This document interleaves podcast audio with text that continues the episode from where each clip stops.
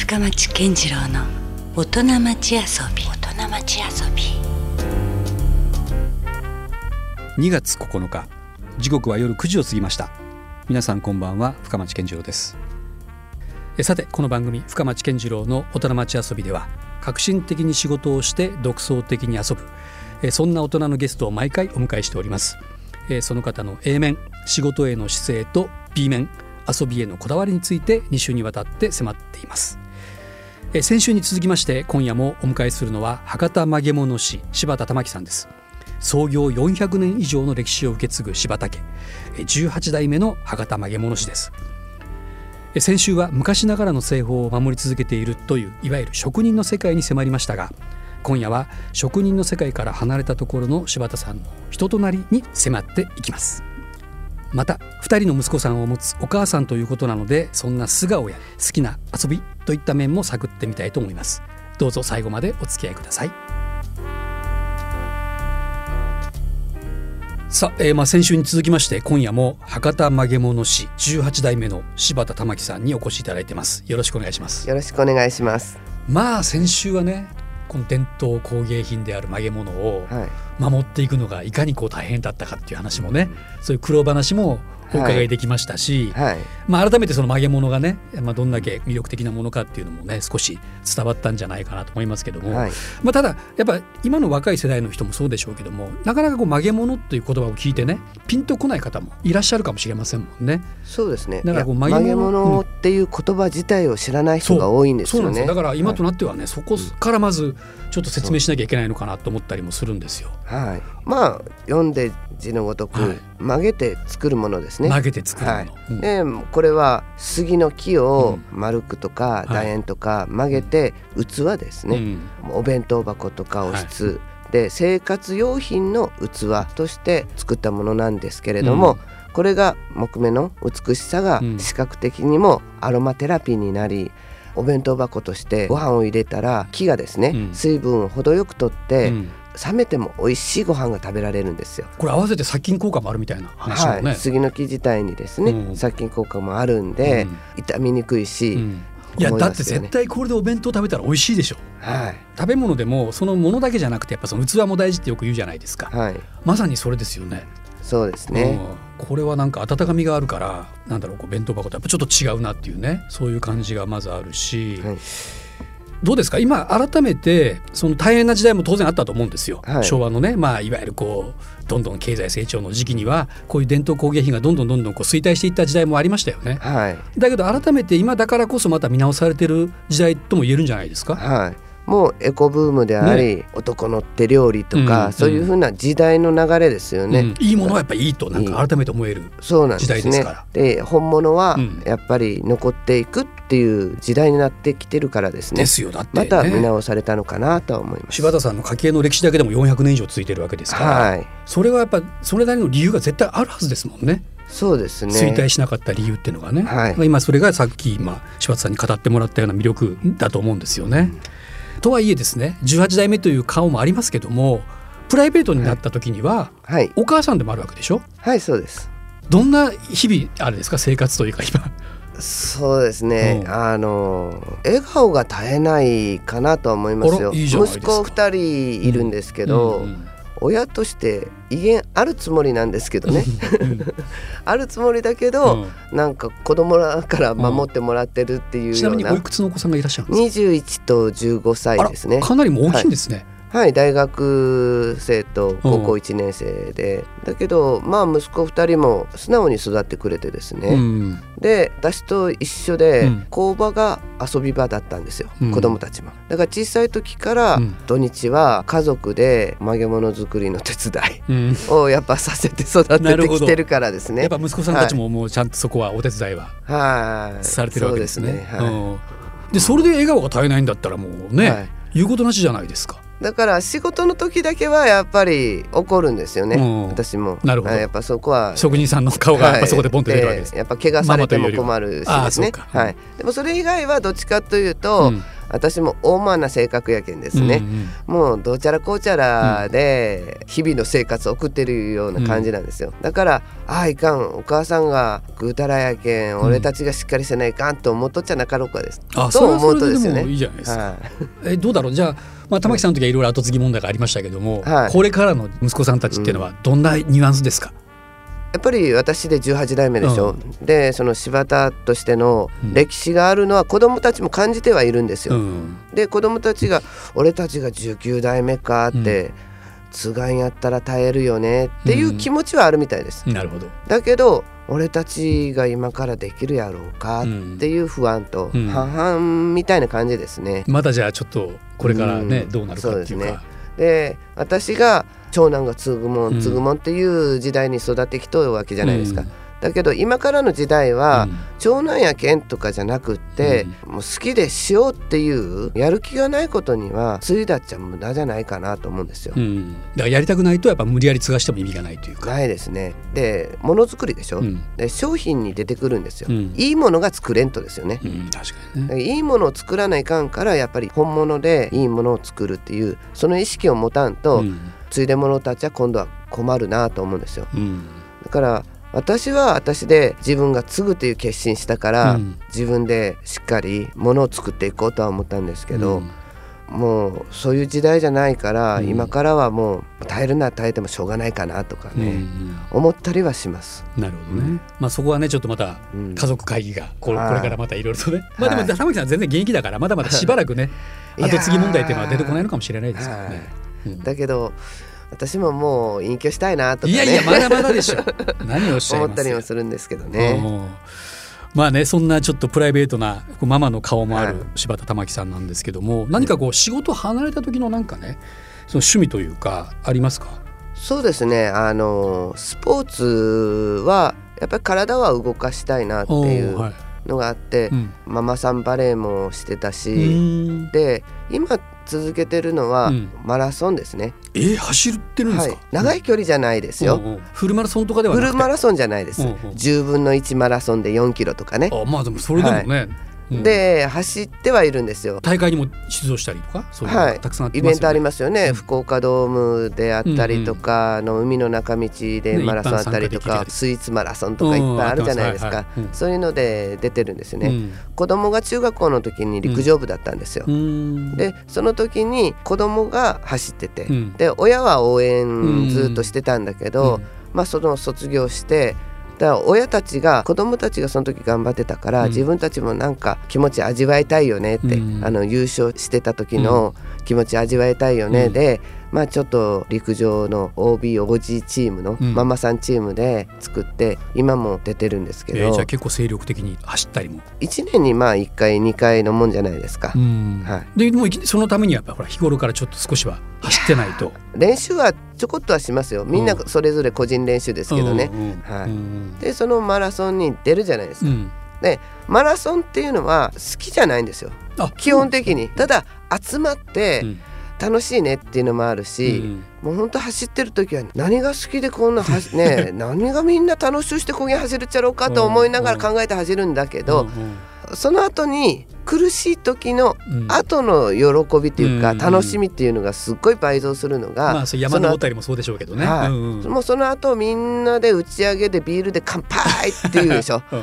あの乾杯って言った時のうん。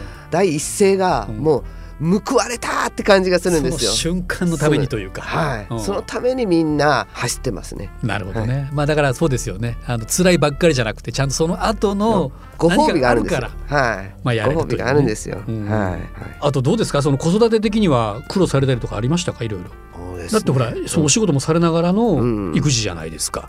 そうですね。ね。苦労っていうか、どっちかっていうと仕事を優先にしてたからうん朝出て、夜がやっぱり7時8時に帰るでしょ、うん。でご飯食べお風呂入って寝かせるっていう、もう本当に子供と接する時間っていうのがもう本当に凝縮して、うん。だから子供にね寂しい思いをさせたんじゃないだろうかなっていうちょっと悪い悪いなっていう気持ちはちょっとあるんですよ。あの子供からしてみたらお母さんなのかお父さんなのかわからんやんっていう風な感じじゃないかなと思うんですよ。態度がですね、うんうんうん、普通世間一般的にはお母さんはこう甘いものとか優しいものっていうのととはちょっと違うから、うんうん、子供としてはお母さんに対して戸惑いあったかなとは思うんですよね、うん、仕事人としての顔って言ったらガラッと変わるらしいんで、うん、なるほど。じゃあ子供たちからすればもうお母さんはすごくなんだ慕ってるというか、一生懸命はしてましたよ。やっぱり子供が向き合ってる時いろいろ学校にしろ部活にしろ親としてできること口出しをするんじゃなくって、うん、応援するっていう形ではすごい協力してたから子供がやっぱり部活を終えた時、うん、卒業した時はお母さんに「僕は感謝してます」って言われたんですよね。うんでその子供から感謝してますって言われた時はものすごく嬉しかったですよ、うん、お母さんありがとうとかじゃないんですよ、ね、なかなか子供も言わないっていうか言えないですよね、うん、そういう言葉って。私自身としては子供に向き合えてなかった時間足りなかったなとは思って後悔みたいな気持ち、ね、後悔の気あるんですよ、うん、あるんだけど子供からしてみたらちゃんと見てもらってたっていう気持ちはあるんでしょうね、だからやっぱうるうる泣きましたかはい、うん、やっぱり涙が出てきましたね、うん、それもまあ報われた瞬間ですね、じゃそうですね、はい。二人の息子さんがいらっしゃるということですよね。はい、その DNA 的に言うとかなりこの職人の DNA っていうのは。うん、あの下の弟の方がですね、うん、やっぱり手先が器用なんですよ。あ、そうなんですか。で、うん、いや向き不向きもやっぱあるでしょうしね、本当ありますね。うん、工場が遊び場で、木片とか木切れとかいっぱいあるわけじゃないですか。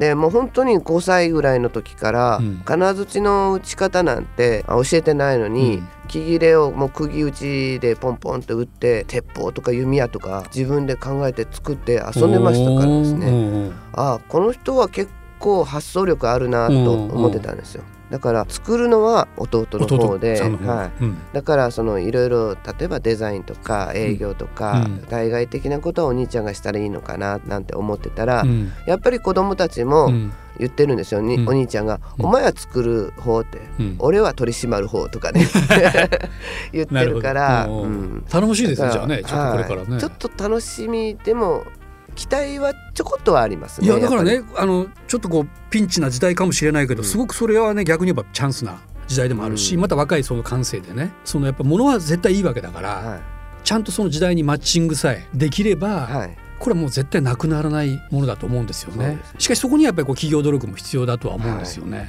そこをじゃあ息子さんたちがもしかしたら担ってくれる可能性もありそうな話ですね。うん、ないことはないと思います。なるほど。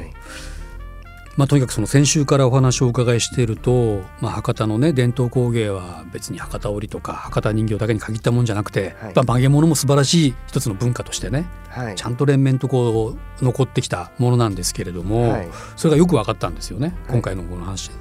まあなかなかそのね、曲げ物の認知がまだその行き届いてないところもあるかもしれないしまだこれからまだまだあのやらなきゃいけないこともいろいろあるとは思うんですけども、はい、まあ、当事者としてのその柴田さん玉木さんがねこれからこうあるべきじゃないかとかこんなことがしたいなという思いってのはありますか？まず知ってそれから使ってみて、うん、でその良さを分かってほしいっていうのがあるんですよね、うん。うん、だからもう本当に日本のみならず海外の方にも知ってほしいなっていうのがあるんで、まず知名度っていうんですか、それを上げなくちゃいけないと思ってるんですよ。伝統工芸として、昔ながらのおひ弁当箱っていうのは、昔ながらのものはそのまんま作り続けなくちゃいけないんですよね、うん、昔ながらのものはありながら、うん、そして今の時代に合ったものお弁当箱はいいんですけど、うん、おひつって言っても今炊飯ジャーあるのにおひつにって使う人いないじゃないですか、だからそういう昔に固執するつもりはないんですよ、で今の時代にって言ったら、うん、もうそれこそ CD ケース昔にあったかって言ったらないでしょ？う、ね、今の時代のものですよね、うんうん、IC カードケースっていうのも今の時代だからですね、うん、だから今の時代にあったものをいかに曲げ物まあ、この杉の木で作るかっていうところ、うん、和のものをいかに和風でも洋風でも合うように作れるかっていうところが今ちょっと力を入れてるところなんですよ。うんこれ海外にも行ってるってことですねつまり。はいヨーロッパとかですね。でプサンとか、はい、去年なんかミラノの万博があった時にチョコレートショップさんのチョコレートに箱がうちの曲げ物で。赤田織と、はい。で水引き締めてありましたね。でミラノ万博で出てるんですよね。うんうん。その時に曲げ物に描いた絵が華やかだし、で結構いい評判だったらしいんですよ。うん。でヨーロッパの方っていうのは歴史を結構重んじる。チョコレートショップさんでも長いですよね、うん。だからそのお菓子屋さんでそれだけの歴史、うん。で博多織も全部歴史が長いものが詰まってちょっといたんですよね、だからそれだけの歴史があるものがその一つのパッケージになってうん。出てるっていうので評判が良かったと聞いて、うん。あじゃあヨーロッパの人にも分かってもらえるよなっていうのがあってでじゃあそうすると今度はワインクーラーとか、洋風なもの、うん。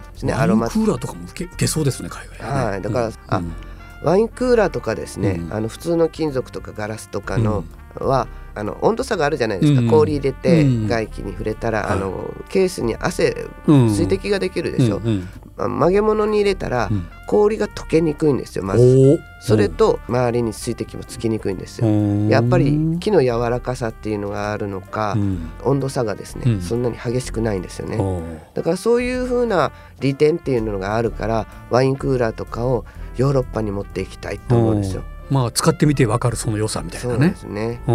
でヨーロッパの人にも見てもらいたいしで外国にも行って、うん。そして日本にはこういう風な文化があり、うん。歴史があるんだよっていうのを知ってもらいたいんですよ。うんそれと同時に結局日本にもこういう文化が残ってこういう伝統工芸が残ってるから、うん再認識してほしいっていうのがあるんですよね。なるほどまあはい日本人って特にその逆輸入というか海外で評価されるとねまた改めて注目するというところもありますからはい、逆に海外でまた火がつくと面白いですよね。そうですね。だってそれは今までの長い歴史で遡ってもまた新しい展開じゃないですか。はいでそのどんどん日本でのマーケットは縮小してるかもしれないけれどもでも逆に言うと世界中にねそれ広がる可能性もあるわけですもんね。はい、だからそれはもう今からの私の頑張っていく目標ですよね。これちょっと夢があるまた話になってきましたね。はい、これからね。はいうんだとしたらもっとこういろんな商品が生み出てくるうし、んそうすることによって私自身も子供たちもね継ぐっていう言葉が聞けるんやないかなっていう夢もあるし、で何より自分の作品がどんどん増えることっていうのが嬉しいんですようね。ん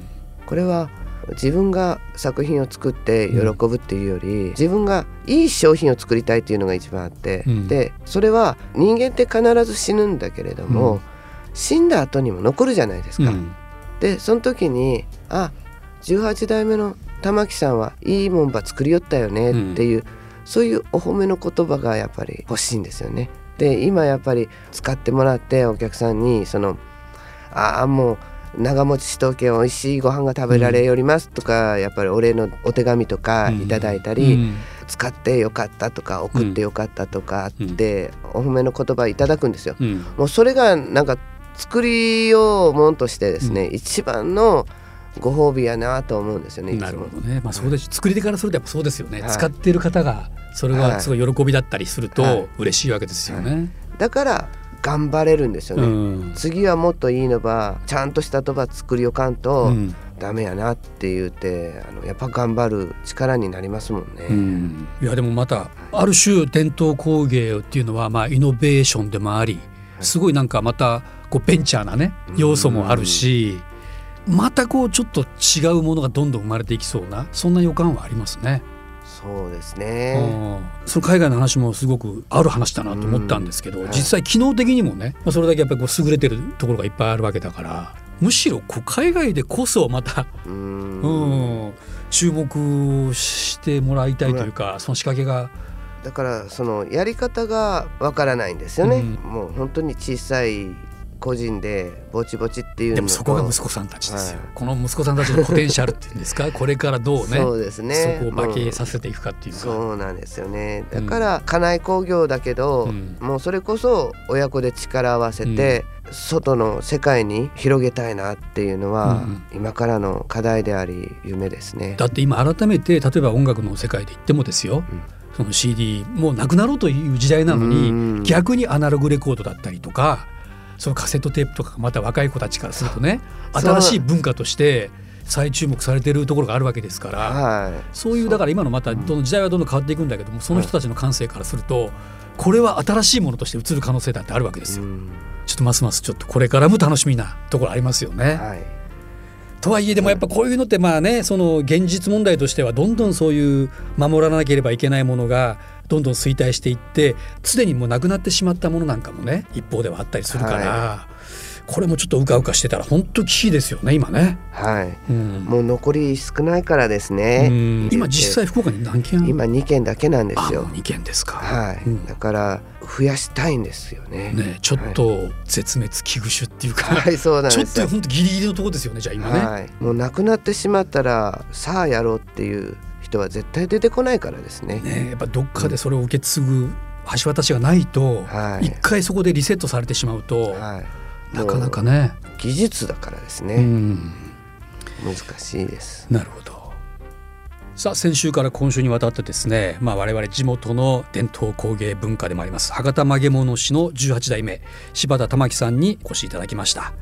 まあなかなかそのヒストリーというかね こんなそういう長い歴史があったのかということも驚きですし、うんそれだけやっぱりその残ってきただけのクオリティというかですね、はい、まあ、実際そこの価値みたいなものやっぱりよく分かりました。はい、で、まあ、実際まだまだですねその知らない方もたくさんいらっしゃると思います。そんな意味ではですね知りたいという方はですねぜひ博多ふるさと館っていうのは櫛田神社のすぐそばにありますけども、はい、ここで毎週木曜日の午前10時からそして午後2時から実演をされてると、はい、確かにこう曲げ物を作る過程もちょっと面白いんですよね。はいそうですね。なんかどうして木が曲がるんだろうとかって普通単純に思いますもんね。そうなんですよ。お湯につけて柔らかくして一気に曲げるという、はい、そういう独特なそれの話をするでしょ、はい、でやっぱり切って折れるから、うん、えあの普通ビリビリってなんか割れそうな感じしますもんね、はい、裂け目っていうかね。だからみんな不思議があるんですよね、うん、でそこでそうめんと一緒ですって言うんですよ、う。ん、でそうめんまっすぐな棒の時はポキポキ折れるでしょ、うんうん、でもお湯の中入れたらふにゃふにゃに曲がるやないですか。それと一緒ですっていう説明するとなるほどねって言ってくれるんですよね、はい、そういうふうにして作ってるんですよって言ったらはあって言われるんですよ。まあねでもそういうなんかちょっとそう作る過程も見れることができますし、はい、あとそのまあ隣接している工芸館の方でもね、はい、あのその実際ものが買えたりい。うこともありますので、これはもうねあのラジオじゃなかなか伝わりにくいのでぜひやはりその見ていただきたい。でまずはそのホームページでですねこれ博多曲げ物で検索をしていただくとこの玉木さんの曲げ物のホームページが出てきますからね、はい、でそこに行くとですねその曲げ物の歴史についてのページがあったりあるいは動画でねどうやって作られていくかっていう工程がちょっとね、はい、垣間見れたりもありますので、はい、ぜひそこもホームページでも博多曲げ物でチェックをしていただきたいと思います、はい、そして工房の方が締め町の方にねあるんですよねでここはまああのいわゆるショップではないので、はい、あまりこうお客さんがたくさん行くような場所ではないのかもしれないですけどここにも行っていいんですか、はい、いろいろなサイズのお弁当箱とか、うん、見本として飾ってるんで、うん、もうぜひ手に取って手触りとか見ていただいていいんですよ、うん、ただ工房になるからですね、機械とか置いてるんで、もう本当にショップとして思ってこられた方はみんなびっくりされるんですよ。うん、なるほど。はい、まあたまたまものがあればあれば、はい、なかなか、はい、在庫がないんでですね、まあ、今ちょっと予約してもらって、うん、出来上がったらもうそのほかほかのものをお届けするというふうな形になってるんですけれども、うん、はい。まあ、そこで注文することもできるということです、はい、注文いただいてます。なるほど、はい、まあ、ぜひこれを機にですね。今一度こう博多曲げ物の素晴らしさにね触れていただければと思います。まあ、本当先週から2週間にわたって本当ありがとうございました。はい引き続きこの博多のねこの伝統的な文化を継承していただければと思います。はい、もう10代、はい、20代と続いていくように期待しておりますので、はい、よろしくお願いします。ありがとうございました。LoveFM Podcast LoveFM のホームページではポッドキャストを配信中。スマートフォンやオーディオプレイヤーを使えばいつでもどこでも LoveFM が楽しめます。LoveFM.co.jp にアクセスしてくださいね。LoveFM Podcast